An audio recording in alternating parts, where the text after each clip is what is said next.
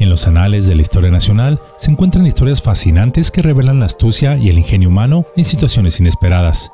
En el siguiente relato que les traigo el día de hoy, ambientado en los años dorados del casino Sonora Sinaloa, se entremezclan la emoción del juego, la camaradería de los amigos y una artimaña que desafía las leyes de la deuda, pero a la cual nos deja una importante lección a través de una ingeniosa y divertida anécdota. O deseo hablarles un poco de ello.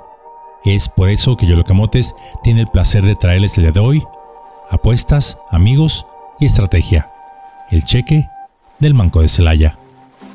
Allá por los buenos tiempos del Casino Sonora Sinaloa, un club nocturno ubicado en la Ciudad de México y el cual tuvo su apogeo en las décadas de los años 20 y 30 del siglo XX, siendo el más famoso del país de aquel entonces, cuando se jugaba allí el todo o nada y se hacían fortunas de la noche a la mañana, no era raro que al final de las jugadas los perdedores jugaran crecidas sumas de dinero con simples vales o cheques bancarios, redimibles dentro del clásico plazo de las 24 horas. Entre esos jugadores había una persona que si bien era honorable, en ocasiones le gustaba hacer, entre comillas, la broma de pagar sus deudas con cheques que no tenían el debido respaldo del depósito bancario, y el cual es efectivos cuando él le venía en gana. Una de tantas noches, esta persona jugando al póker con el general Serrano y otros amigos perdió una importante suma de dinero ante Serrano, a lo cual extendió un cheque con la mayor tranquilidad del mundo. El general Serrano, quien en ese entonces fungía como secretario de Guerra y Marina durante la presidencia de Álvaro Obregón, a la mañana siguiente, acompañado de su escolta, acudió al banco a cambiar el cheque en efectivo. Pero al intentar hacerlo, le informaron que la persona que le había girado el cheque no tenía siquiera la décima parte del valor del mismo para cubrir el valor girado. Al recibir el informe, sus escoltas le dijeron que si lo ordenaba, irían a buscar al estafador para quebrárselo. Pero él dijo que no, y sin decir una palabra más, tranquila y serenamente puso el documento en una bolsa.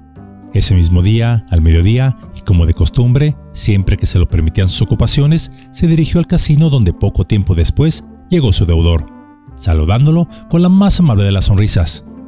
¿Qué tal, Pancho? ¿Cómo terminó anoche la jugada? Yo me tuve que ir porque tenía un asunto urgente. Ni sabes, le contestó Serrano. Me fue de los diablos, pues después de que te fuiste, llegó el general Obregón con ganas de echar una manita y venía tan de buenas que nos peló a todos hasta el último centavo.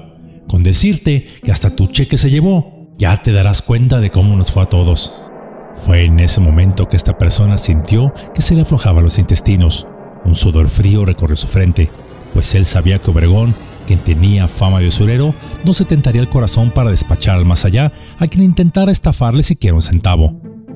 ¡Qué barbaridad!